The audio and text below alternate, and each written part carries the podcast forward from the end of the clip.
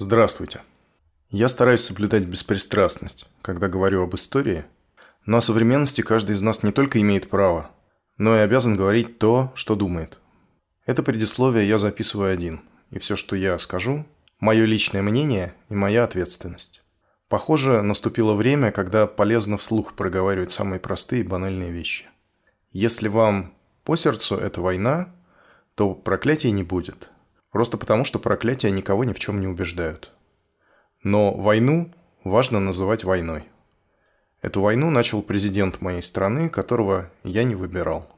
Это сделано при попустительстве или прямом одобрении большой части общества – Рано или поздно нам всем придется платить за равнодушие и инертность в течение 20 лет. Жаль, что платить придется всем, без различия.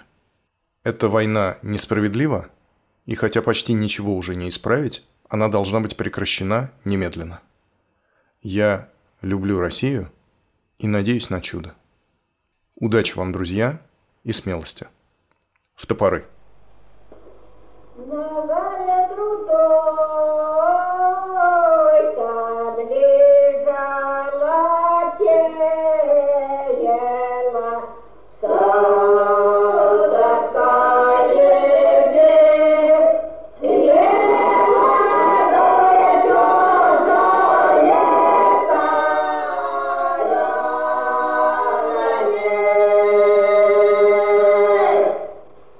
Здравствуйте, с вами снова Общество анонимных любителей русской истории. Меня сегодня будут звать Пафнутий. Здравствуйте, Пафнутий. Я сегодня обещал хотя бы вкратце рассказать про то, что еще существует в нашем обществе, кроме революционеров. И, в общем, момент удачно совпал. Самое время поговорить про альтернативную оппозицию. Но... То есть у нас сегодня... Э, как это называется? Куда еще можно идти из нашей неприглядной действительности, кроме как в революцию? Я имел в виду факультативное у нас сегодня занятие. Нет, оно... Вне основной темы. Оно так же обязательно, как все остальное. Все взаимосвязано. Без него никак, как выясняется. И я именно об этом, кстати, вступление хочу сделать. Я хочу начать с короткого вступления, которое напрямую с темой особо не связано. Я полгода не предпринимал почти ничего для того, чтобы увеличить нашу аудиторию, и вдруг внезапно обнаружилось, что слушатели у нас все-таки есть. Это хорошо. Но я довольно неожиданно для себя столкнулся с тем, что стиль нашего изложения кого-то из них вводит в заблуждение. Поэтому я чувствую потребность объясниться. Так вот, если вам вдруг показалось, что когда я, рассказывая о революционерах, говорю «мы», наши цели и что-то похожее, если вам кажется, что я полностью ассоциирую себя с революционерами, давайте я признаюсь, что это не так.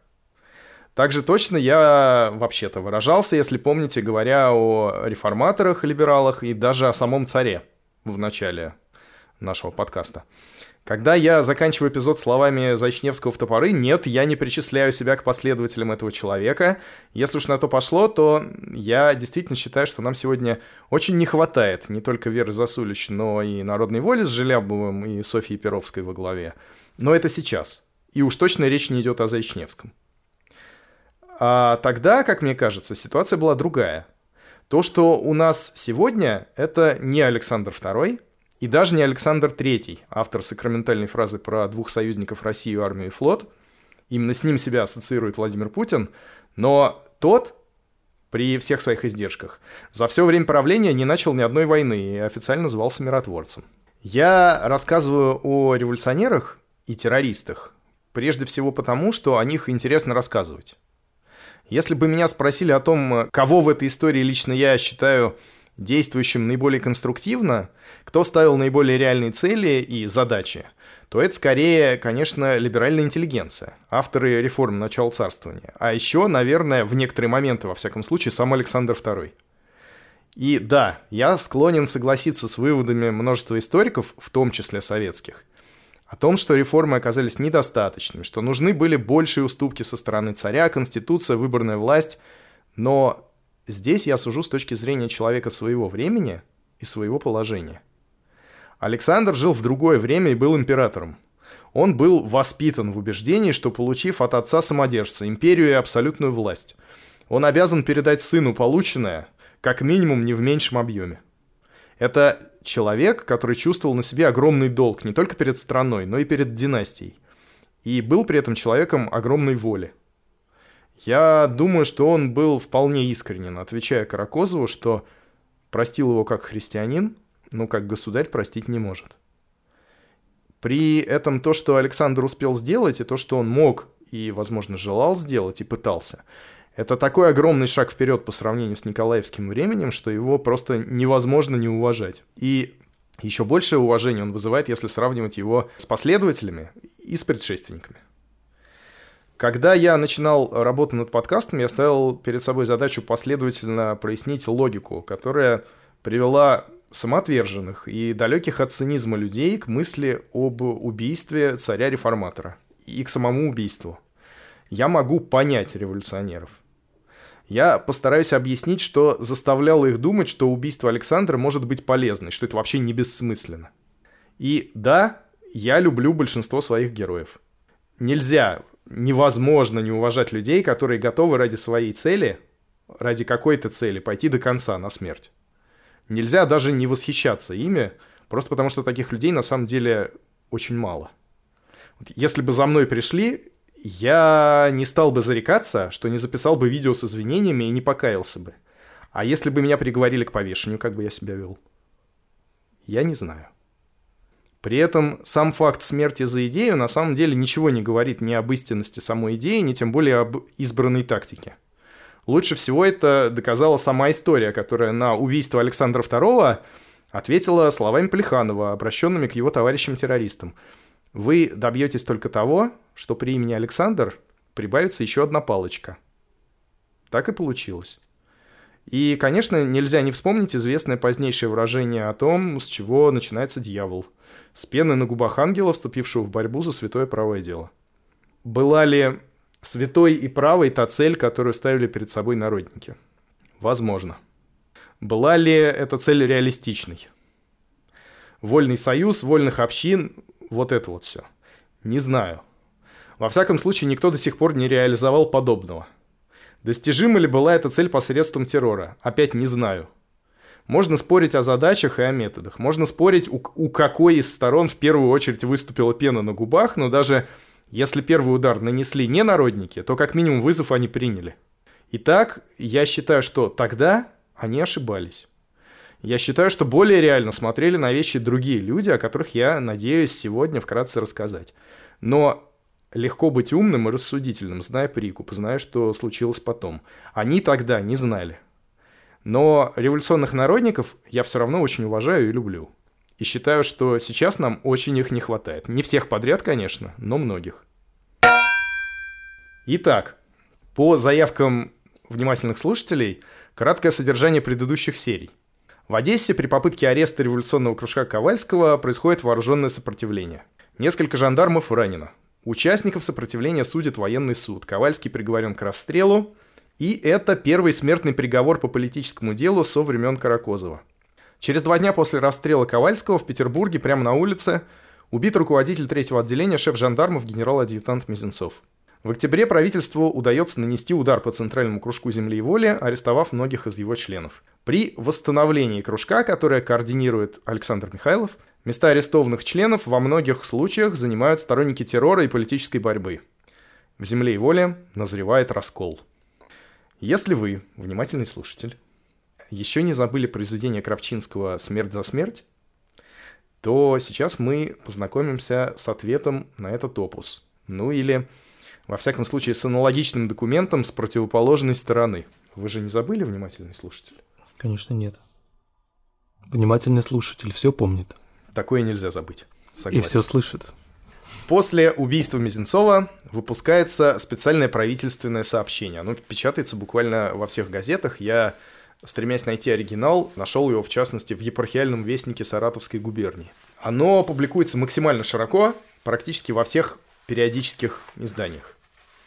Сообщение такое. Ряд возмутительных преступных деяний, предпринятых горстью злонамеренных лиц, достиг 4 августа крайней степени злодеяния совершением в здешней столице убийства Мизинцова. Ныне терпение правительства исчерпано до конца. Ввиду сего, правительство отныне с неуклонной твердостью и строгостью будет преследовать тех, которые окажутся виновными или прикосновенными к злоумышлению против существующего государственного устройства. Русский народ во всеуслышание провозглашает нарушителей государственного и общественного спокойствия отверженниками и с негодованием отворачивается от их кровавой деятельности и просит правительство вырвать с корнем позорящее русскую землю зло. Представители наших сословных и общественных учреждений высказались уже в этом смысле. Но как бы ни были твердые и стойкие действия правительства, правительство должно найти себе опору в самом обществе. И потому оно считает ныне необходимым призывать к себе на помощь силы всех сословий для единодушного содействия ему в усилиях вырвать с корнем зло, опирающееся на учения, навязываемое народу при помощи самых превратных понятий и самых ужасных преступлений. Русский народ и его лучшие представители должны на деле показать, что в среде их нет места подобным преступникам. Зачем я это цитирую? Содержание правительственного обращения, конечно, предсказуемое, и по стилю оно, на мой взгляд, заметно проигрывает Кравчинскому. Тут нет столько огня. Цитирую... Напоминает очень наши поправки в Конституцию. Да, цитирую я это ради последних строк, потому что это отличный повод перейти к сегодняшней теме. Повторю, правительство должно найти себе опору в самом обществе. И потому оно считает ныне необходимым призвать к себе на помощь силы всех сословий русского народа для единодушного содействия ему в усилиях вырвать с корнем зло. В чем, в каких учреждениях, в каких действиях правительство ожидает найти себе общественную опору? Как вообще должен выглядеть по мысли правительства гипотетический ответ общества на это обращение? Ну, Последний вопрос проще первого. Легко себе представить, что ожидает в ответ услышать правительство. И примерно это оно и слышит в многочисленных адресах от сословных и общественных учреждений. Да, дорогое правительство, мы вместе, ни один злоумышленник мимо нас не проберется, мы тверды, за веру царя и отечества, ура. Однако на деле находятся люди и целые даже организации, которые находят необходимым ответить на этот адрес не так, как от них ожидают. И еще вопрос. Какие вообще общественные организации имеют в виду правительственное сообщение? Откуда при наших самодержавных порядках вообще взялись общественные организации? Ну и сейчас самое время заняться затыканием дыр в нашем повествовании. Ну или, если угодно, расширением контекста. С самого начала я собирался рассказывать именно про революционное движение. Я не пытался целиком описать все Александровское царствование. Но по факту оказывается, что про революционеров невозможно рассказать без контекста. Одно тянет за собой другое, и нам иногда приходится немного пятиться назад. Потому что, как я уже сказал, вообще-то оппозиция не исчерпывается одними радикалами. Больше того, в основном это не они. Чтобы понимать масштабы, земля и воля на пике своего развития – это примерно несколько сотен человек на всю страну. Как позже скажет классик, настоящих буйных мало – и большую часть оппозиции составляет, как следовало ожидать, люди гораздо более умеренные. Либералы. Давайте разберемся, чего они хотят, как они представляют себе прекрасное. Сравним их с революционерами, о которых мы до сих пор рассказывали, последовательно по пунктам. Сделать это на самом деле не так просто, потому что революционеры и либералы бывают разные. Единства в рядах нет. Поэтому волей-неволей придется упрощать. Первое. Конечный идеал политического строя. Когда мы говорим о народниках, то во многих случаях революционер вообще не задумывается о том, что возникнет на обломках старого мира. Ему не положено. По Бакунину революционный народ выработает то общественное устройство, которое ему понравится. Помните катехизис революционера? Наше дело да-да-да. Беспощадное Все уничтожить, а дальше уж разберутся. Да. Но если мы обратимся к тому, что пишет в своей программе крупнейшая в конце 70-х годов народническая организация «Земля и воля», то там написано следующее. Конечный политический и экономический наш идеал – анархия и коллективизм. При этом интересная история правок этого пункта программы. Я цитирую сейчас вторую версию, которая была составлена в 1978 году. Первая была еще э, в 1976 разработана. Программа сохранилась в двух экземплярах. Первый экземпляр – черновик на шести листах тетрадочного формата, писанный рукой Алексея Болешева красными чернилами. Содержит первоначальную редакцию программы с несколькими наслоениями поправок. Черными чернилами неизвестной рукой, синим карандашом Александр Михайлов и красным карандашом. На черновике имеется в виде подписи пометка «Генерал от конспирации». Это, надо полагать, Александр Михайлов. Второй экземпляр – беловая, на трех листах пищи и бумаги, писанная двумя почерками. На ней рукой Александра Михайлова карандашом пометка. 78 год, май. Итак, в черновике первоначально было. Из всех родов западноевропейского социализма мы всецело сочувствуем федералистскому интернационалу, то есть анархистам. Но полагаем, что осуществление анархических идеалов во всей их полноте в данный момент невозможно. Затем, зачеркнуто черными чернилами и вставлено на поле. В принципе, зачеркнуто.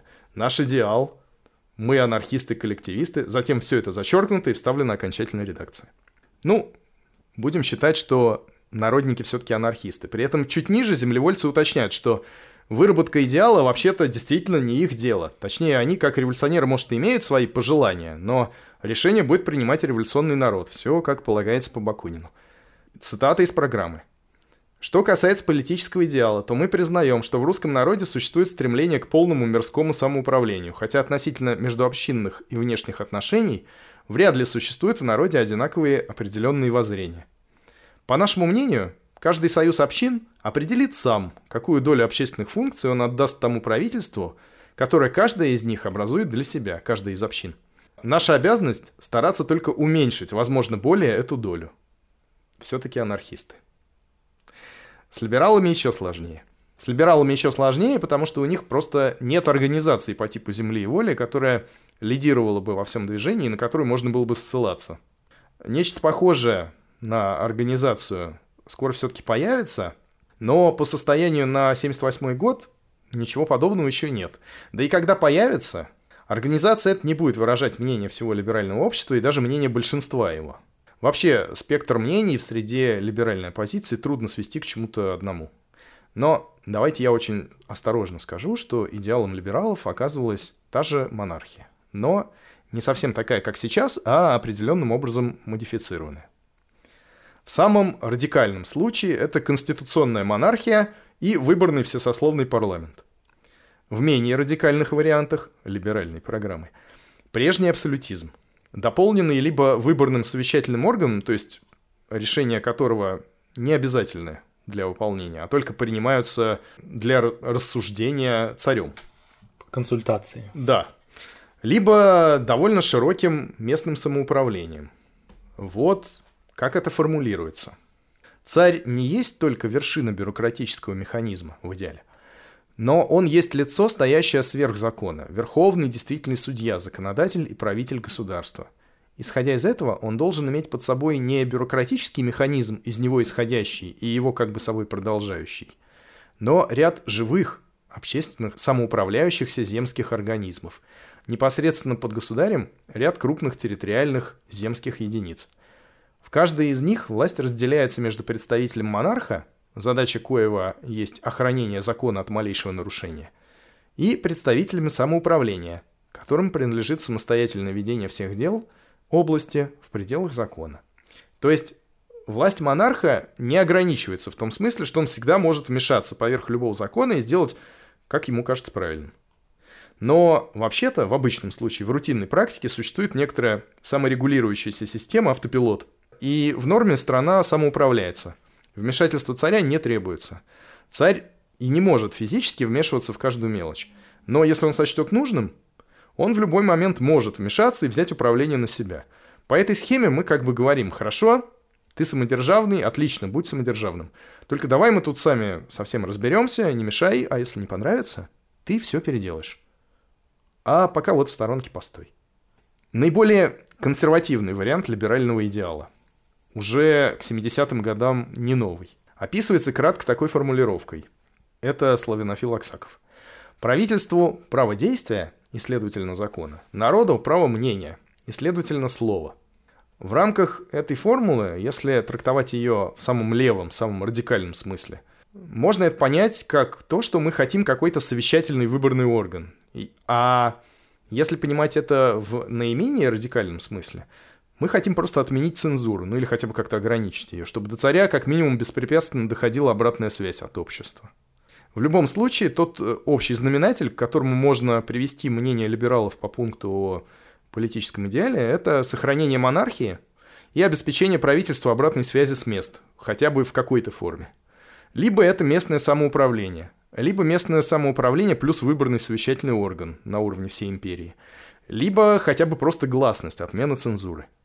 Образно говоря, современная электоральная демократия – это автобус с пассажирами, которые из своей среды выбирают водителя и штурмана, причем водитель рулит туда, куда штурман советует, а каждые, скажем, 20 или 50 километров водители и штурмана выбирают новых из числа пассажиров. Абсолютная монархия. Автобус с пассажирами, которые никого не выбирают, водитель не меняется, едет куда хочет, причем правил движения не соблюдает и может, например, отправить пассажиров... Сбить кого-нибудь. Ну, сбить, отправить пассажиров завоевывать соседний автобус. Или, может, кого захочется садить в любой точке путешествия и еще напоследок переехать колесом на прощание. Запереть в туалете. Да. Конституционная монархия. Водитель не меняется, но едет по маршруту, который указывает ему выборный штурман, а с пассажирами обращается вежливо.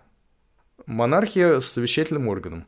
Пассажиры выбирают штурмана, который советует, куда ехать. Но водитель сам решает, слушать штурмана или ехать как хочется. Итак, Революционеры за анархию, либералы за монархию. Что реальней? Ну, вообще-то, конечно, второе. Если мы попытаемся продолжить аналогию с автобусом и распространить ее на революционеров, у нас не получится, потому что автобус с одним водителем вообще не наш вариант. Нам, если мы революционеры, вообще нужно э, много маленьких автомобилей, чтобы каждый ехал более-менее в одном направлении, но своим маршрутом. Наверное, как-то так. Отсюда, кстати, уже становится понятно, почему для народников борьба за Конституцию и политические права – это ересь. Ну, хотя бы потому, что Конституция имеет смысл только при наличии государства. Если мы ратуем за вольный союз вольных общин, то где в этой парадигме приспособить Конституцию? И гражданские права, кстати, тоже. Напротив, мы, либералы, совсем другие люди. Анархия, вольный союз вольных общин – это интересная идея. Только вот с практической реализацией за всю наличную историю человечества как-то не очень сложилось. С очень-очень большими оговорками революционеры могут сослаться разве что на Парижскую коммуну, которая просуществовала 72 дня. Так что анархия, ребята, это стильно, модно, молодежно, но мы, либералы, серьезные люди, а не мальчишки, как Осинский с Макаревичем, э, которым нравится дразнить полицию. И нам, кстати, есть что терять. Анархию мы могли бы с интересом обсудить за чаем. А вот в реальной практической жизни, ну, помилуйте, какая анархия. Мы смотрим на вещи здраво, поэтому от государства не отказываемся. Мы просто желаем, чтобы пассажиры в нашем автобусе хотя бы в какой-то степени могли влиять на то, куда рулит водитель. А для этого нам нужны такие вещи, как Конституция и политические права. Неприкосновенность личности, иначе как по суду, свобода слова, независимый суд и представительные, то есть выборные органы власти. Ну, или хотя бы что-нибудь из этого. У кого насколько хватит смелости и фантазии. Отсюда расхождение по второму пункту. Отношение к политической борьбе. Либерал, собственно, в этой борьбе и видит свою задачу. Политические свободы – это его цель. Революционеру политическая борьба вроде бы должна быть чужда. Народника я имею в виду. Но мы уже подошли к тому моменту, когда даже народникам стало ясно, что без политических прав получается плохо. Они нужны как минимум в качестве инструмента для достижения конечной цели. И все-таки для народников политические права – это всего лишь средство, которому они вынуждены обратиться единственно потому, что без свободы слова и печати невозможна социалистическая пропаганда. А без неприкосновенности личности любого подозрительного социалиста, а подозрительные они примерно все – Любого можно в любой момент услать без суда в Сибирь. Третьим пунктом – экономическая программа. У народников, как мы понимаем, идеал – это общинное землевладение. И крупное частное землевладение в эту схему не очень вписывается. Вот что они сами пишут в программе. Правовые народные воззрения признают несправедливым тот порядок, при котором земля находится во владении тех, которые ее не обрабатывают. По народному понятию земля – Божья – и каждый земледелец имеет право на землю в том количестве, которое он своим трудом может обработать. Поэтому мы должны требовать перехода всей земли в руки сельского рабочего сословия и равномерного ее распределения. В двух словах, отнять и поделить. Те, кого я называю либералами, сами в существенной своей части помещики, поэтому тут мы тоже не сойдемся. И вообще-то мы, либералы, Тоже видим проблемы крестьянства, малоземелья в частности, несоответствие доходности наделов размеру податей. И мы понимаем, что такое положение в перспективе опасно. Точно так же, как Александр видел в свое время, что опасно сохранять крепостное право. Если проблемы не решать, придут более радикальные ребята с понятной программой «отнять и поделить», и дело даже не только в том, что они лично у нас отнимут землю. Вы только представьте, что они вообще в стране могут устроить, представляете? Представляю. И с каждым терактом такая перспектива выглядит все более реальной. Если социальная революционная партия может позволить себе убийство шефа жандармов, это о чем-то говорит. Видимо, люди-то там серьезные. Они же не знают Кравчинского лично с его идеей отрубить голову Мизинцову. Так вот, э, мы-то, либералы, как раз революции не хотим, поэтому проблемы нужно решать. Во-первых, нужно снизить выкупные платежи и организовать переселение крестьян в многоземельные губернии. Отменить круговую поруку и жесткую паспортную систему, чтобы крестьянин мог, если того пожелает сам, уехать из родной деревни либо отправиться самостоятельно туда, где земли много, либо устроиться на работу в город. А для того, чтобы отменить круговую поруку, нужно реформировать налоговую систему, потому что единственный смысл существования круговой поруки – это гарантированный сбор подушной подати и выкупных платежей за землю. Я пока понятно выражаюсь? Нужны пояснения? Или все-таки есть какая-то память? Ну, пока все понятно. Все это не так красиво, как Вольный союз вольных общин, зато это достижимо, проверено. История знает прецеденты. Касательно экономических представлений о прекрасном, я сейчас приписал их как будто бы всем либералам, это неправильно. Напоминаю, организованной либеральной партии в стране нет, как любой другой. А то, что я назвал, относится к программе наиболее заметной и организованной части движения. Условно, это программа той части либеральной общественности, которая в своей деятельности пытается опереться на земство. И вот тут нам, наконец, придется действительно немножко вернуться назад, потому что про земство мы знаем мало. Мы в двух словах буквально говорили о земской реформе, но вряд ли достаточно. Итак, земская реформа введена в действие в 1964 году. Причем ведущим автором проекта был тот же самый Николай Милютин, который разработал освобождение крестьян. Земства – это органы местного самоуправления. Причем это органы выборные и все сословные. То есть там не только дворяне заседают, но и вчерашние крепостные. Представьте себе, в самодержавной империи создается выборный орган – на местах на уровне уездов и губерний выбираются гласные, то есть депутаты, которые раз в год собираются и решают, что в принципе нужно делать, и избирают из своей среды несколько человек, которые уже непосредственно на постоянной основе реализуют принятые решения. В первом приближении все очень прогрессивно и прекрасно. Но на деле оказывается не так радужно. Во-первых, повестка этих органов местного самоуправления с самого начала ограничена чисто прикладными вопросами. Ограничено искусственно, замечу. Не дай бог никакой политики.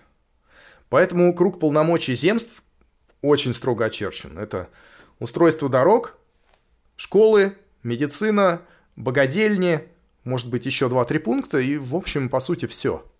Социальная сфера ЖКХ. Да.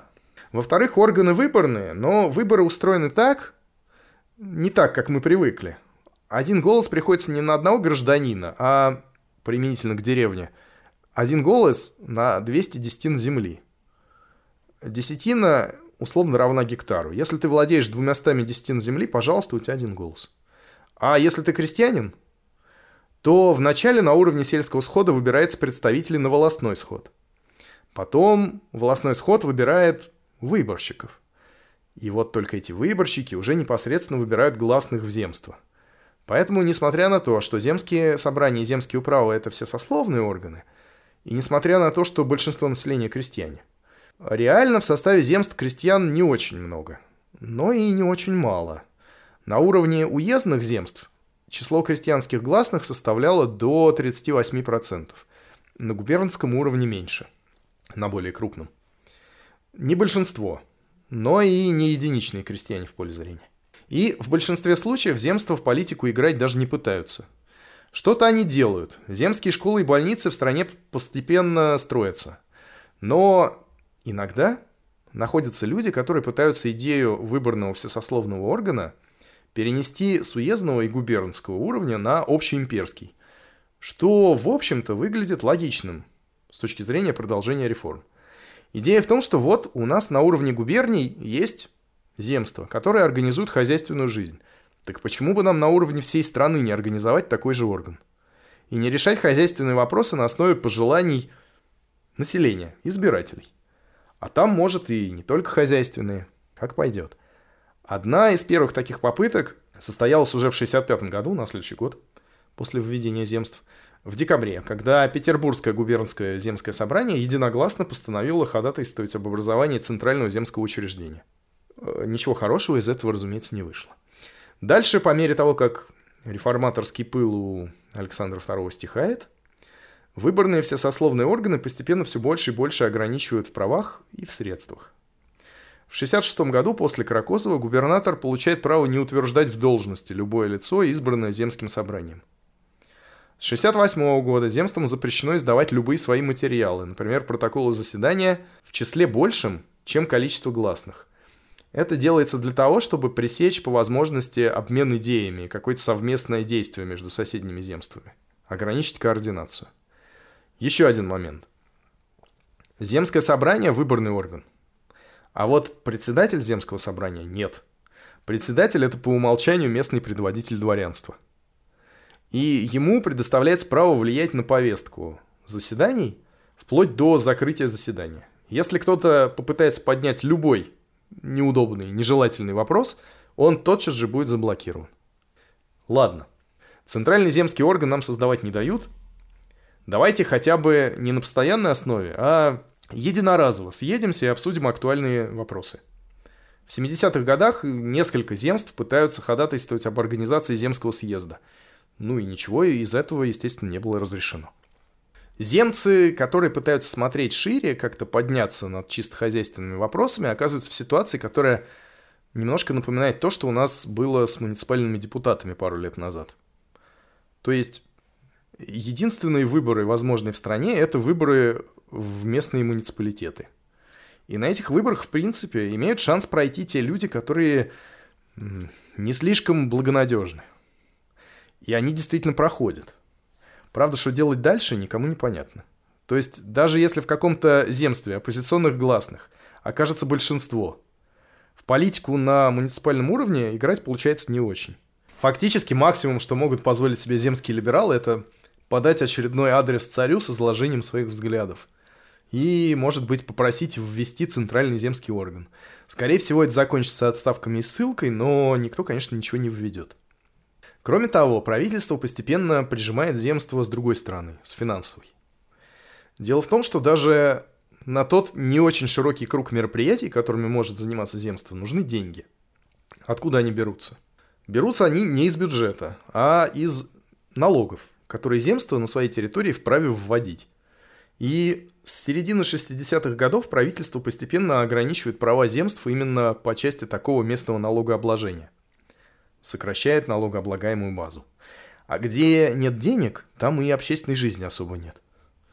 Но, несмотря на все на это, находятся люди, и их немало, которые относятся к земским учреждениям как к последней надежде русского общества, к единственному шансу избежать революции и двигаться к прогрессу по европейскому образцу – и тут я замечу от себя, что несмотря на такой высокий пафос, зная последующую российскую историю, с этими людьми трудно спорить.